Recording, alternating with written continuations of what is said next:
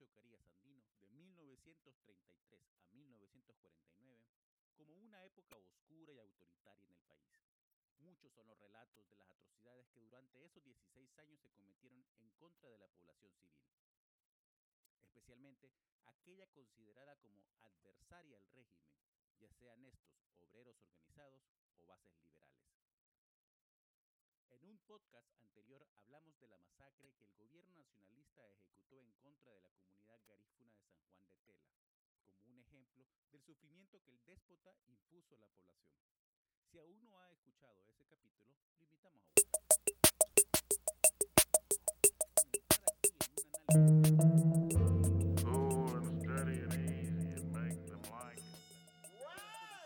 The revolution was postponed because of rain. The underlying immediate political, socio-economic, and trigger mechanism causes were all in place when some Negro or the other got hungry, had to stop at the McDonald's, had to get on the line with a new trainee cashier. Uh, where's the button for the fries? So we missed the bus. Then the leader couldn't find his keys. Didn't want some poor ass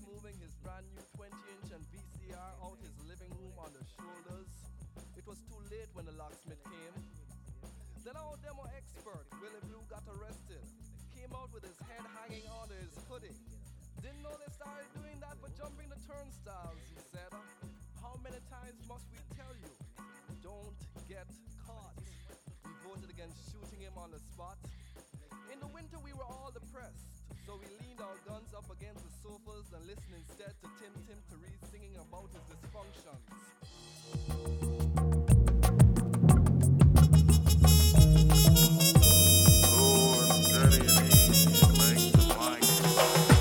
Sang, Sometimes I wonder if I'll ever be free. Uh, free of the sins of my brutish daddy, like the cheating, the stealing, the drinking, and the beating. Uh, the weatherman said the 17th would be sunshine and it wouldn't be too hot. Tim Tim Teree doesn't like sweating. But that night the weatherman came on crying, saying he didn't control the weather, that God was real, that he's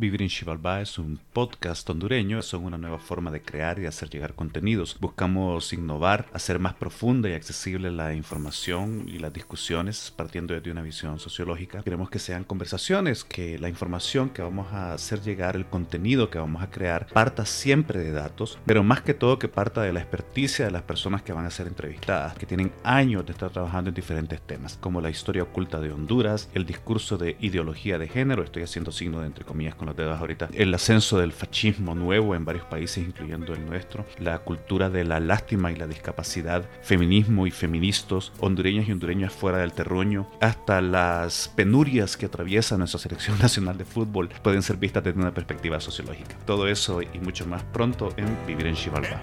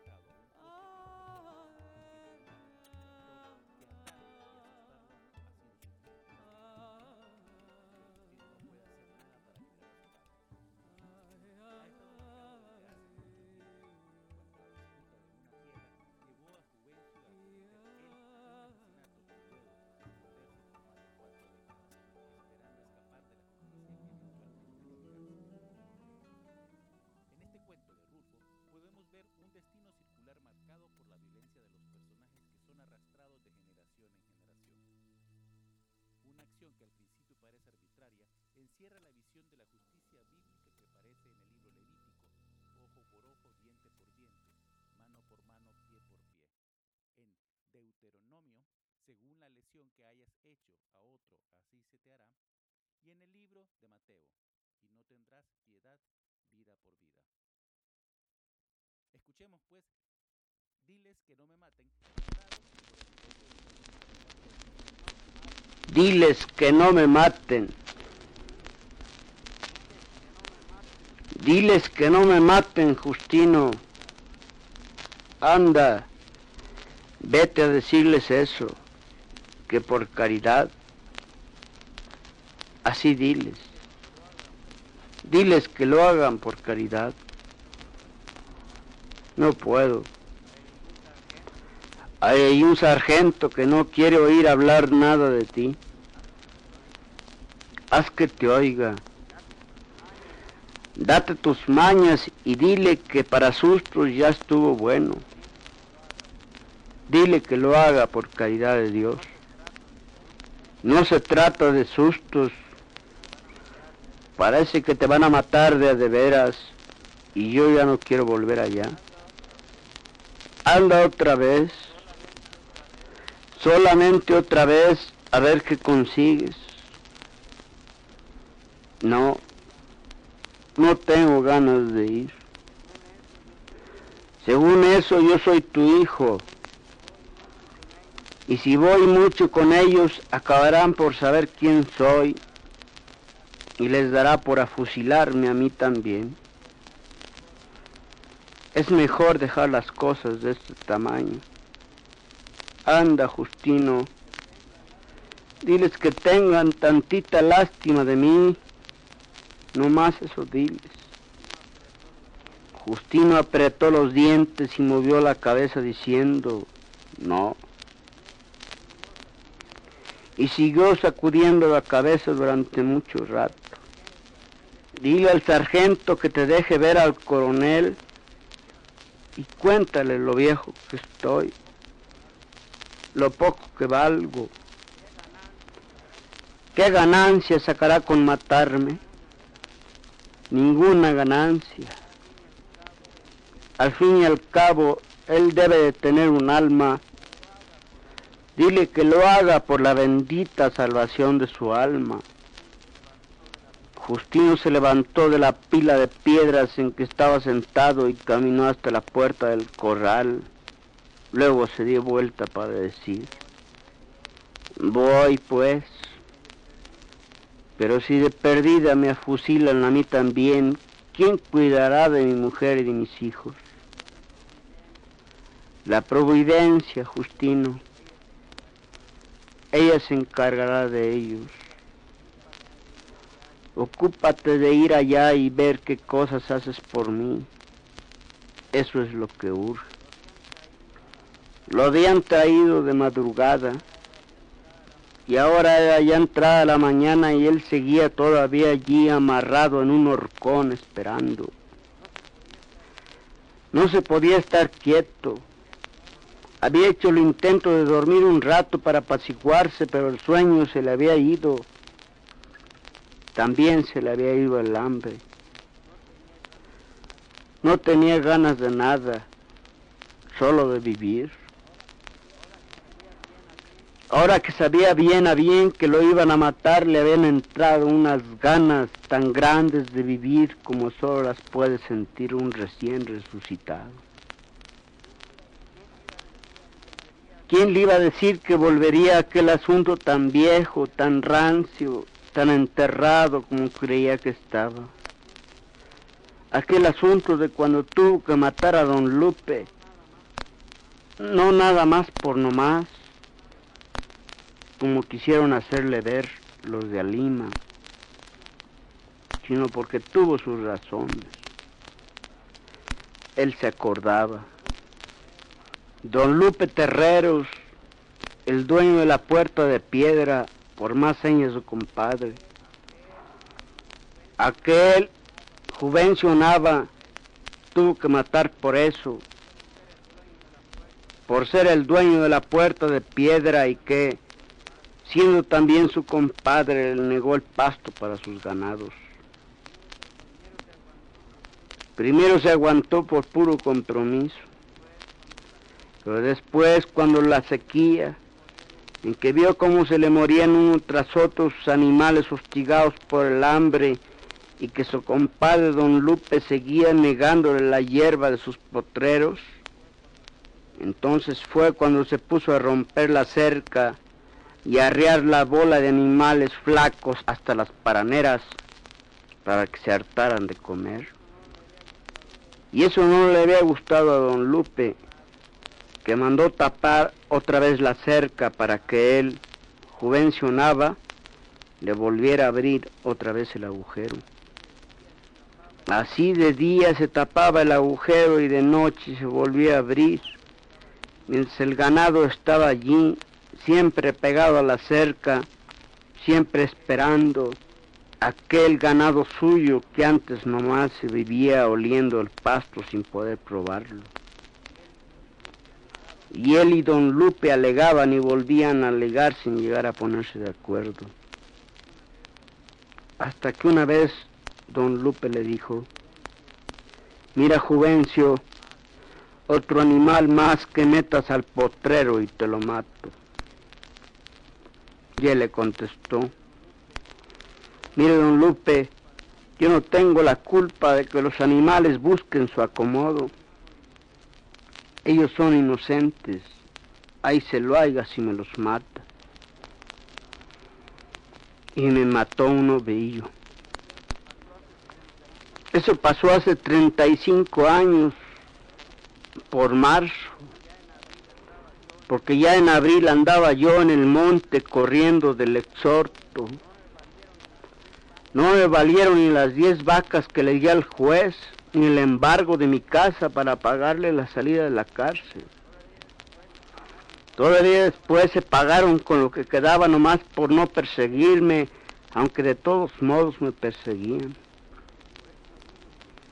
Por eso me vine a vivir junto con mi hijo a este otro terrenito que yo tenía y que se nombra Palo de Venado.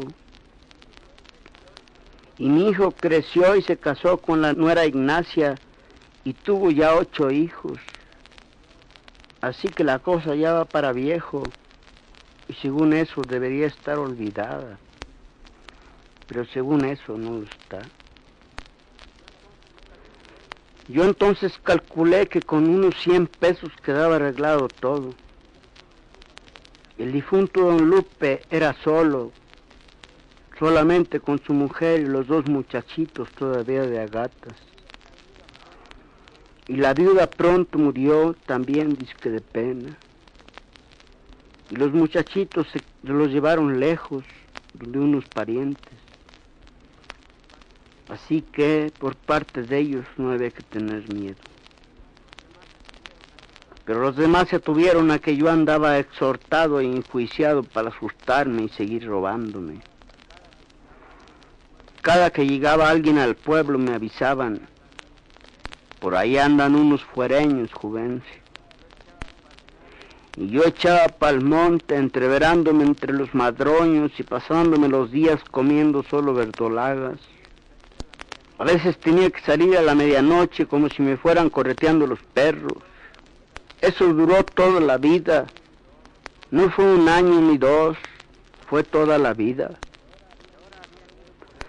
Y ahora habían ido por él cuando no esperaba ya nadie confiado en el olvido en que lo tenía la gente, creyendo que al menos sus últimos días los pasaría tranquilo. Al menos esto pensó, conseguiré con estar viejo. Me dejarán en paz.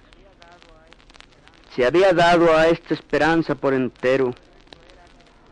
Por eso era que le costaba trabajo imaginar morir así, de repente a estas alturas de su vida, después de tanto pelear para librarse de la muerte, de haberse pasado su mejor tiempo tirando de un lado para otro, arrastrado por los sobresaltos, y cuando su cuerpo había acabado por ser un puro pellejo corrioso, curtido por los malos días en que tuvo que andar escondiéndose de todos. Por si acaso, no había dejado hasta que se le fuera su mujer. Aquel día en que amenció con la nueva de que su mujer se le había ido, ni siquiera le pasó por la cabeza la intención de salir a buscarla. Dejó que se fuera sin indagar para nada ni con quién ni para dónde, con tal de no bajar al pueblo. Dejó que se fuera como se le había ido todo lo demás sin meter las manos. Ya lo único que le quedaba para cuidar era la vida y ésta la conservaría como diera lugar. No podía dejar que lo mataran, no podía, mucho menos ahora. Pero para eso lo habían traído de allá, de palo de venado. No necesitaron amarrarlo para que lo siguiera. Él anduvo solo, únicamente maniatado por el miedo. Ellos se dieron cuenta de que no podía correr con aquel cuerpo viejo, con aquellas piernas flacas como sicuas secas acalambradas por el miedo de morir, porque a eso iba a morir, se lo dijeron. Desde entonces lo supo. Comenzó a sentir esa comezón en el estómago que le llegaba de pronto siempre que veía de cerca la muerte y que le sacaba el ansia por los ojos y que le hinchaba la boca con aquellos buches de agua agria que tenía que tragarse sin querer. Y esa cosa que le hacía los pies pesados mientras su cabeza se le ablandaba y el corazón le pegaba con todas sus fuerzas en las costillas. No, no podía acostumbrarse a la idea que lo mataran. Tenía que haber alguna esperanza. En algún lugar podría aún quedar alguna esperanza. Tal vez ellos hubieran equivocado. Quizá buscaban a otro Juvencio Nava y no al Juvencio Nava que era él. Caminó entre aquellos hombres en silencio con los brazos caídos. La madrugada era oscura, sin estrellas. El viento soplaba despacio, se llevaba la tierra seca y traía más, llena de ese olor como de orines que tiene el polvo de los caminos. Sus ojos que se habían apeñuscado con los años venían viendo la tierra aquí abajo de sus pies a pesar de la oscuridad. Allí en la tierra estaba toda su vida. Sesenta años vivir sobre de ella, de encerrarla entre sus manos, de haberla probado como se prueba el sabor de la carne.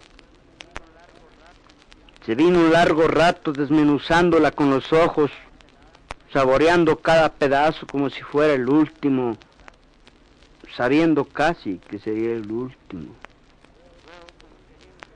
Luego, como queriendo decir algo, miraba a los hombres que iban junto a él. Iba a decirles que lo soltaran, que lo dejaran que se fuera. Yo no le he hecho daño a nadie, muchachos, iba a decirles, pero se quedaba callado. Más adelantito se los diré, pensaba, y solo los veía. Podía hasta imaginar que eran sus amigos, pero no quería hacerlo. No lo eran. No sabía quiénes eran. Los veía a su lado ladeándose y agachándose de vez en cuando para ver por dónde seguía el camino. Los había visto por primera vez al pardear de la tarde, en esa hora desteñida en que todo parece chamuscado. Habían atravesado los surcos pisando la milpa tierna, y él había bajado a eso, a decirles que allí estaba comenzando a crecer la milpa, pero ellos no se detuvieron. Los había visto con tiempo, siempre tuvo la suerte de ver con tiempo todo. Pudo haberse escondido, caminar unas cuantas horas por el cerro mientras ellos se iban y después volver a bajar. Al fin y al cabo la milpa no se lograría de ningún modo. Ya era tiempo de que hubieran venido las aguas y las aguas no aparecían y la milpa comenzaba a marchitarse. Así que ni valía la pena de haber bajado, haberse metido entre aquellos hombres como en un agujero para ya no volver a salir. Y ahora seguía junto a ellos aguantándose las ganas de decirles que lo soltaran. No les veía la cara, solo veía los bultos que se repegaban o se separaban de él. De manera que cuando se puso a hablar no supo si lo habían oído. Dijo, yo nunca le he hecho daño a nadie, pero nada cambió. Ninguno de los bultos pareció darse cuenta. Las caras no se volvieron a verlo, siguieron igual como si hubieran venido dormidos. Entonces pensó que no tenía nada más que decir, que tendría que buscar la esperanza en algún otro lado. Dejó caer otra vez los brazos y entró en las primeras casas del pueblo en medio de aquellos cuatro hombres oscurecidos por el color negro de la noche. Mi coronel, aquí está el hombre. Se habían detenido delante del boquete de la puerta. Él con el sombrero en la mano por respeto, esperando ver salir a alguien, pero solo salió la voz. ¿Cuál hombre? preguntaron. El de palo de venado, mi coronel, el que usted nos mandó traer. Pregúntale que si ha vivido alguna vez en Alima, volvió a decir la voz de allá adentro. Hey tú, que si has habitado en Alima, repitió la pregunta el sargento que estaba frente a él. Sí, Dile al coronel que de allá mismo soy y que allí he vivido hasta hace poco. Pregúntale que si conoció a Guadalupe Terreros, que dice que si conociste a Guadalupe Terreros, a don Lupe, sí, dile que sí lo conocí, ya murió. Entonces la voz de allá adentro cambió de tono. Ya sé que murió, dijo. Y siguió hablando como si platicara con alguien allá al otro lado de la pared de Carrizos. Guadalupe Terreros era mi padre. Cuando crecí lo busqué, me dijeron que estaba muerto. Es algo difícil crecer sabiendo que la cosa de donde podemos agarrarnos para enraizar está muerta con nosotros eso pasó. Luego supe que lo habían matado a machetazos, clavándole después una pica de buey en el estómago.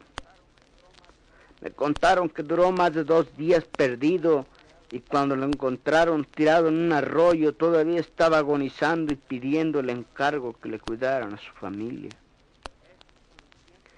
Esto con el tiempo parece olvidarse uno trata de olvidarlo. Lo que no se olvida es llegar a saber que el que hizo aquello está aún vivo, alimentando su alma podrida con la ilusión de la vida eterna. No podría perdonar a este, aunque no lo conozco, pero el hecho de que se haya puesto en un lugar donde yo sé que está me da ánimos para acabar con él. No puedo perdonarle que siga viviendo. No debía haber nacido nunca. Desde acá, desde afuera, se oyó bien claro cuanto dijo. Después ordenó, llévenselo y amárrenlo un rato para que padezca y luego fusílenlo. Mírame, coronel, pidió él, ya no valgo nada. No tardaré en morirme solito, derrengado de viejo. No me mates. Llévenselo, volvió a decir la voz de adentro. Ya he pagado, coronel. He pagado muchas veces. Todo me lo quitaron. Me castigaron de muchos modos. Me he pasado cosa de 40 años escondido como un apestado siempre con el pálpito de que en cualquier rato me matarían. No merezco morir así, coronel. Déjame que al menos el Señor me perdone. No me mates. Diles que no me maten. Estaba allí como si lo hubieran golpeado, sacudiendo su sombrero contra la tierra, gritando. Enseguida la voz de allá adentro dijo, amárrelo y denle algo de beber hasta que se emborrache para que no le duelan los tiros. Ahora por fin se había apaciguado. Estaba allí arrinconado al pie del horcón. Había venido su hijo Justino y su hijo Justino se había ido y había vuelto y ahora otra vez venía.